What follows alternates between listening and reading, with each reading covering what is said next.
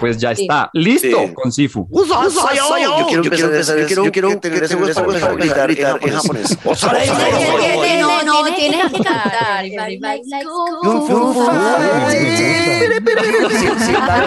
Este es de los juegos que yo quería. Ay, bueno, muchas que muchas plata. plata. Hay muchos juegos que saliendo que Aquí. Pero este, este es un juego que quiero tener ya, de verdad. Aquí.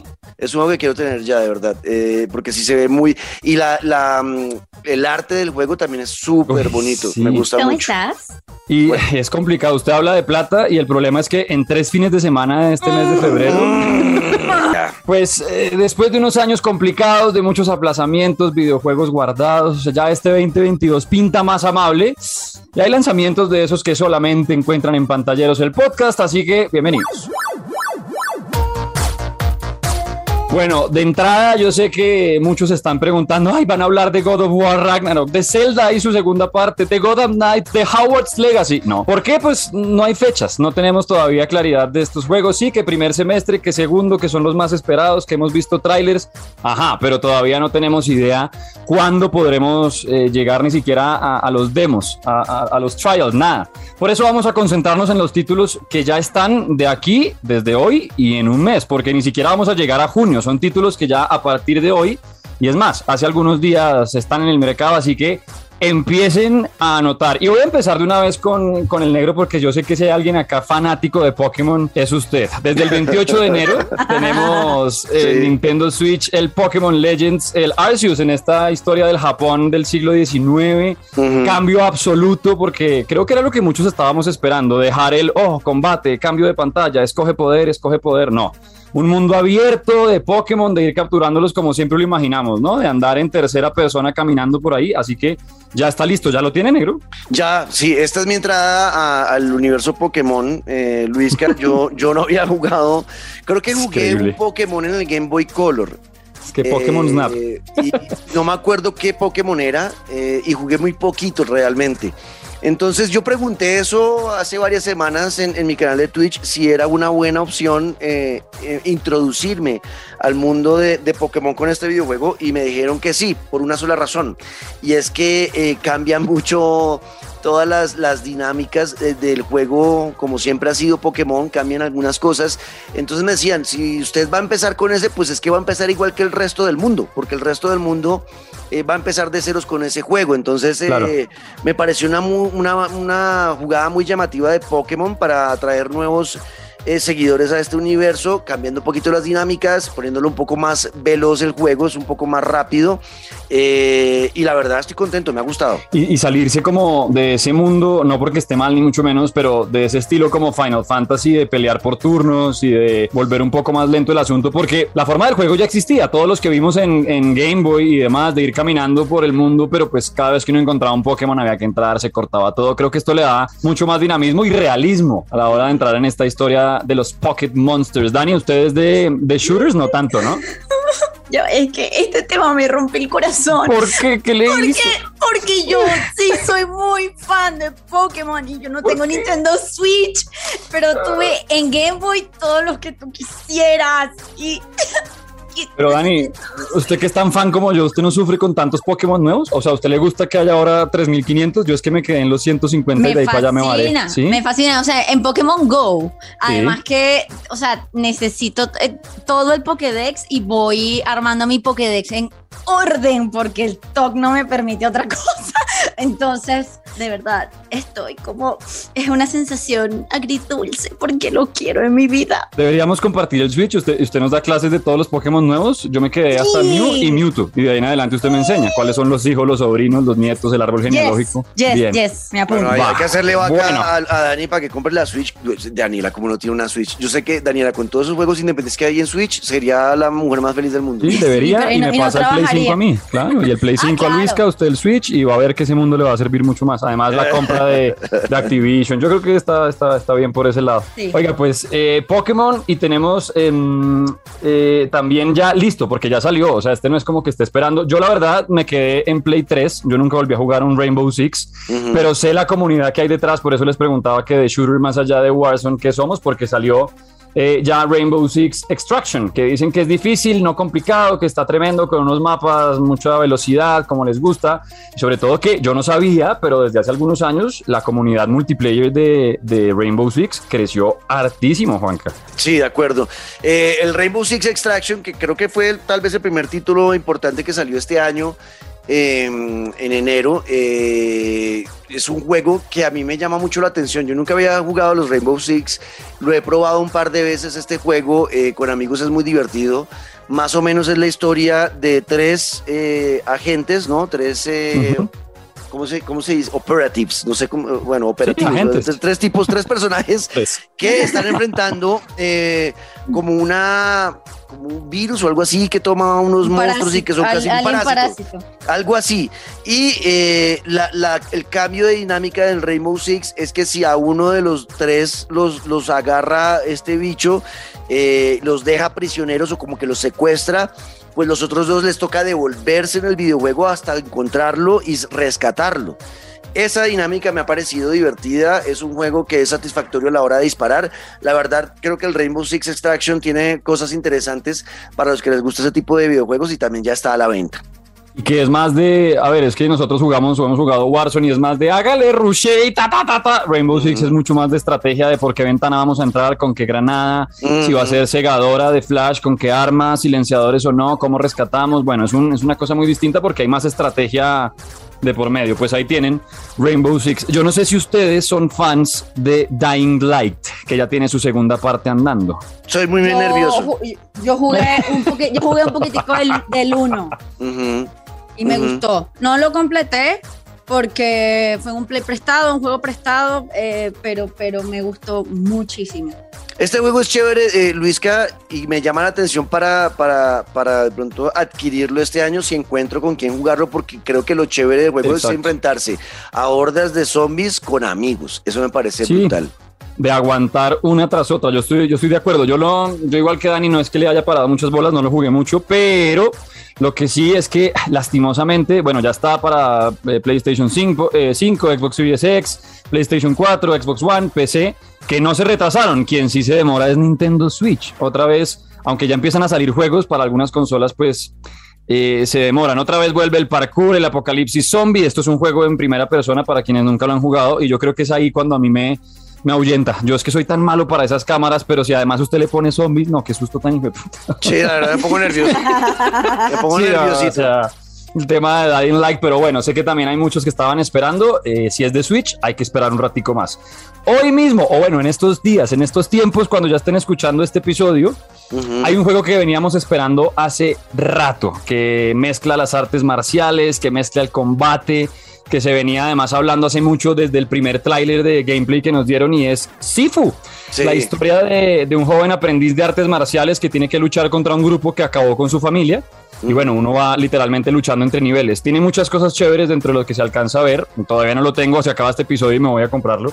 Pero por ejemplo, él mantiene un amuleto que cuando uno muere, pues revive pero me parece interesantísimo que cada vez que uno revive, el personaje tiene más años. Cada muerte le suma como de a 4 o 5 años y usted se va envejeciendo mientras se va pasando el juego. Mm, se ve muy bien el combate, se ve típico de solamente esquivar con triángulo y responder con cuadrado, usar el entorno, pelear con las varillas, los vidrios, romper las cabezas contra los bares. Se ve muy, muy, pero muy chévere. Esto es hecho por, ¿cómo se llama este estudio? Es Slow Clap. Slow Clap, sí. Eh, y, este viene desde hace rato. O sea, lo venimos hablando desde, por ejemplo, el año pasado cerrando pantalleros. Pues ya está listo con Sifu. Yo quiero empezar, yo quiero que tener ese voz para empezar a gritar en japonés. tiene, no, tienes que cantar. Everybody likes Kung Fu Fighting. la verdad, este es de los juegos que yo quería Ay, pucha, es que no hay plata. hay muchos juegos que van saliendo y lo que hace. Pero este, este es un juego que quiero tener ya, de verdad. Es un juego que quiero tener ya, de verdad. Eh, porque sí se ve muy. Y la, la mm, el arte del juego también es súper bonito. Me gusta mucho. Y es complicado. Usted habla de plata y el problema es que en tres fines de semana de este mes de febrero. se, enreda todo, porque listo, decimos Sifu, y a los ocho días, Dani, a los ocho días, 18 de febrero, nos vamos al oeste prohibido, porque se, sigue la historia de Aloy con uno de los videojuegos, si no el más esperado al menos para PlayStation, porque este sigue siendo exclusivo, Horizon Forbidden West. Ish, Dani, ¿qué vamos a decir? Dios mío, es que, o sea, en este momento me siento Barney, ¿ok? Las manos no me llegan al bolsillo. Llamaste a Barney, ¿cómo así? Las manos no me llegan al bolsillo, estoy así, y que estoy... Ey, o sea, está, está cariñoso, pero creo que ya ahorita que faltan 10 días y empiece el, el, el, clock, perdón, el clock, el reloj a hacer tic-tac, probablemente empiece a bajar las manos al bolsillo y digan, ¿qué más? O sea, tengo mucho tiempo esperando. Además que las saben hacer muy bien, ¿no? Venga, ¿por qué les gusta a ustedes tanto ese juego? A ver, yo estoy pasándome el, el Zero Dawn, que yo no me lo terminé de pasar nunca, lo estoy pasando en vivo en Twitch para prepararme para el Forbidden West, porque es otro juego que espero, Dios mío, yo no sé, voy a dejar de comer como tres meses, eh, porque estoy gastando mucha plata en videojuegos para poder jugarlos en, en vivo en Twitch, y Forbidden West es uno que quiero pasar en vivo. Y eh, las primeras tal vez 10 horas de, de, del, del Silodón, yo lo he sentido muy lento. Hay mucho, mucho texto, hay mucho diálogo. ¿Por qué les gusta tanto ese juego? ¿Ya te metiste en una de las calderas? Eh, no, no, estoy empezando hasta ahora, estoy empezando hasta okay, ahora. Ok, ok. Cuando te metas en la primera caldera que consigas, uh -huh. grabamos otro episodio de pantalleros. Okay. Porque yo, yo siento que luego de la primera caldera y empiezas a, a, a, verdaderamente entender por qué ese mundo está como está, no solamente por la breve historia que te dan al empezar a, a jugar. Que es, que la breve historia, es que la breve me, historia. Pero, no, pero es que es breve. Es que, o sea, no, señora. Mucha... Esas conversaciones, uno dura una hora hablando con un personaje, es como, ay, ya, quiero ir a matar. Pero no, pero es que en, en las primeras 10 horas es, es, básicamente el por qué hay conflicto entre los clanes, pero el por qué el mundo está como está y por qué llegó al punto en el que llegó ahí es cuando verdaderamente yo sentí que el juego me agarró y no me soltó hasta que lo terminé. De okay, verdad. Okay, okay. Y, y, creo sí. que eso, eso empieza desde la primera caldera en la que, en la que te metes. Sí, a, mí, a mí, en cambio, me pasó como en contra de muchos, porque sé que, al igual que Juanca, a mucha gente lo espantó que al principio, pues es que a, a arrancar a contar esa historia posapocalíptica en un mundo que uno no entiende qué está pasando es muy jodido, los personajes, los diálogos, etcétera. A mí me pasó al revés. Yo no podía darle una sola vez a X hasta que leyera el diálogo, hasta que entendiera de dónde venía cada personaje. Me fascinó. Creo que desde el principio el tema de un mundo consumido por las máquinas, a mí ya desde ahí arrancamos. Y además que Daniela me regañó tantas veces que dije, bueno, voy a poner atención. Vamos a ver qué, de qué se trata esta vuelta. A mí me fascinó. Y ya cuando uno sale de esa primera aldea, no por hacerle spoilers, eh, pero ya cuando uno sale de la aldea donde tiene que hacer como la competencia y todo, ya se enfrenta al mundo abierto donde esto está lleno de máquinas que uno no entiende que, quién, quién es bueno, qué es malo, cómo ataco, cómo me escondo. Nah, a mí me, cautivó ese mundo abierto y creo que de, del Forbidden West que viene, Además que lo han sabido hacer muy bien porque muestran adelantos de nuevos enemigos, de nuevas máquinas. Creo que es como la misma esencia, como sorprenderse uno con estos bichos gigantescos. Ahora vienen elefantes, vienen cobras en versión sí. máquina, ahora se puede nadar, hay bestias debajo del agua. Creo que está, está muy bien y la historia, pues que con la historia se pueden hacer lo que quieran. No voy a spoilear mucho, lo que sí voy a decir es que este juego es de lo que sí que sí hay que jugar en este arranque de 2022. Y es okay. que estamos hablando y, de... No, y, el cliffhanger con el que dejan el, el final del, del primer juego es una cosa que uno dice, ¿y ahora yo qué hago con Uh -huh. O sea, cuando, cuando se muere Aloy, no mentira, negro. y estamos hablando, ojo a esto, estamos hablando 8 de febrero Sifu, 18 de febrero Horizon y a los 8 días que ahí sí ya se me va el otro pulmón, porque el 25 de febrero, no, pero es que además usted no me puede empezar vendiendo un juego diciéndome que está metido George R.R. Martin mezclado con Miyazaki, o sea, esto va a ser Elden Ring, 25 de febrero. Juanca, ¿está listo para gastarse ahora sí no, la vida? No, no, no, en Elden Ring yo. Yo, sé, yo, sí voy a saltar, yo sí voy a saltar, yo me, se me lo esquipeo. ¿Por qué? Porque a mí al decirme que es un juego creado eh, o sale de la mente de George R. R. Martin y hecho por la gente de los Souls, eh, gracias, yo paso. Yo no, no, es un juego, yo no, yo no puedo, yo no puedo porque es que me estreso demasiado. Yo con un juego de estos puedo morir de un infarto. Entonces yo me conozco, yo sé que me estreso fácil, que, o sea, los que me han visto en Twitch jugando, me han matado, me han matado un par de veces en, Horizon y casi que roto dos controles y le pego puños a la silla. No me quiero imaginar muriendo cada, cada dos minutos en, en Elden Ring. Se ve divino, el juego se ve hermosísimo, pero yo no lo voy a jugar. Y Dani, si se va a meter en ese, no sé qué es todavía el caballo que uno maneja, que es como un burro reno, bueno, ¿se va a subir ahí? No, un burro reno. Eh, bueno, solamente para saber qué estuvo haciendo George R.R. R. Martin en lugar de escribir Winds Porque no ha escrito. Exacto, muy probablemente, sí. Es decir, vamos a ver primero con Horizon, pero es que tanto que nos quejamos el año pasado y aquí está como, bueno, pues aquí tienen. ¿Qué, tanta queja? Sí, aquí hay un resto de juegos este año y, en el primer, y tan solo en los primeros tres meses ya es demasiada plata. Dios mío. sí, demasiada plata. Bueno, pues ahí tienen cerrando el mes. Ahí es donde uno valora el Game Pass, ¿no? Ahí es donde uno valora el Game Pass. Por ejemplo. le digo, que eso es lo que, por eso es que PlayStation tiene que buscar esa, ese mismo eh, servicio.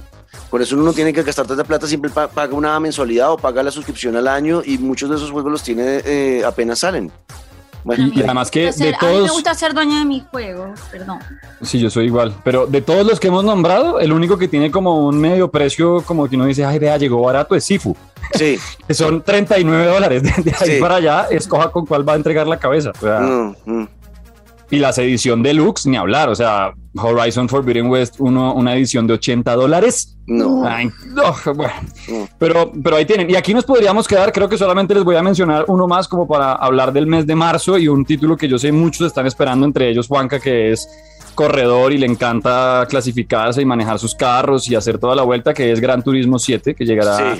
El 4 de marzo y a ese yo sí sé que hay muchos, incluido Juanca, creo que el primero que no piensa ni cuánto cuesta ni en dónde ni sino démelo y la versión de lujo, 90 dolaretes. Estoy esperando. Sí, claro, con timón y casco. Y, total, porque el Gran Turismo 7, eh, Luis K. pinta que va a responder todas las quejas que hemos tenido los seguidores de Gran Turismo desde el 1, porque yo los he tenido todos y los he amado todos, a pesar de que algunos me han eh, decepcionado en cuanto a, mm, sobre todo el tema de la personalización, que eso, eso, lo perdió mucho con el tiempo Gran Turismo, pues ahora el juego viene eh, siendo un, para competir en línea y también en solitario, pero rescatan de nuevo lo que no ocurría creo que desde el Gran Turismo 3.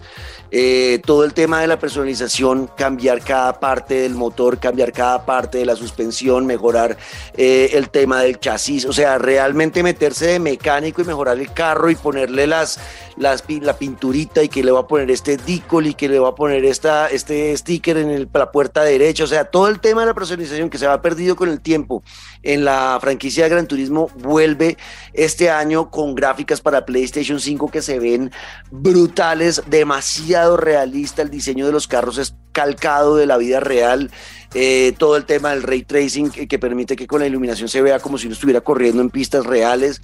No sé, a mí me tiene demasiado emocionado el Gran Turismo 7 y, mm, y ahí eh, seguramente empezaré a vender cosas de la casa, a ver si voy a vender las ollas voy a vender algo porque este juego sí no lo voy a dejar pasar ni por el berraco, por más de que me endeude hasta el cogote. Pero es que eh, lo tengo que tener, la verdad. Se ve muy bien el Gran Turismo. 4 de marzo sale ese juego. Pues ahí tienen, empiecen a, anotar fechas, uno cada ocho días. O sea, desde hoy en adelante, es más, desde hace un mes en adelante, cada fin de semana, cada jueves, viernes, hay un juego para escoger. Ya después vendremos con lo que pasará a mediados de marzo, abril, mayo, cuando tengamos fechas de muchos juegos que no se han confirmado. Por ejemplo, lo de Ragnarok, a mí me parece vital en este 2022, Zelda y su segunda parte, Howard, que hay rumores que dicen que 2000, pero dicen que 2023, ¿no? Mm, pues, pues, por ahora sigue con 2022, vamos a ver, pero el tema de los rumores está, pero a mí me encantaría tener ese juego. Eh, venga, como este, eh, como este episodio era especial de, del primer semestre, nos falta uno que yo sé que eh, a Daniela le, le hace mucha ilusión. el 23 de mayo, 23 de mayo sale Forspoken. Forspoken. Forspoken. ¿Por qué, le, ¿Por qué le atrae tanto ese, ese, ese juego, Dani? creo que, creo que es lo místico, porque creo que como yo también quiero creer que soy una persona mística. Eh, de, verdad es eso. Literalmente estoy juzgando un libro por su portada. Ok, ok, pues bueno, ese juego. Muy, simple, muy simple, pero se ve increíble. Ese juego sale el 23 de mayo. Bueno, pues ahí está Luis, que yo creo que los cubrimos el primer semestre, los que están confirmados. Sí, de acuerdo. Si ahí nos quedó faltando algo, si de pronto usted tiene un título que ya tiene en sus manos, en su consola y mm, cree que merece la pena mencionar, hágale. Numeral Pantalleros el podcast. Nosotros nos encargamos de, de buscar y de comentar. Y por eso les decía, es que llegamos hasta marzo y bueno, un adelanto a mayo, porque aquí podríamos irnos hasta octubre hablando del Señor de los Anillos y Gollum, hablando de una cantidad de cosas que vienen. Gotham Knights, yo estoy esperando ese juego. Otro juegazo. Pero, sí. pero bueno, aquí seguiremos recomendando. Por ahora, vayan mirando qué parte del cuerpo van a donar. Eh, dicen por ahí que el riñón, pues un riñón no es, no es tan importante. Ay, Dios Eh, mío.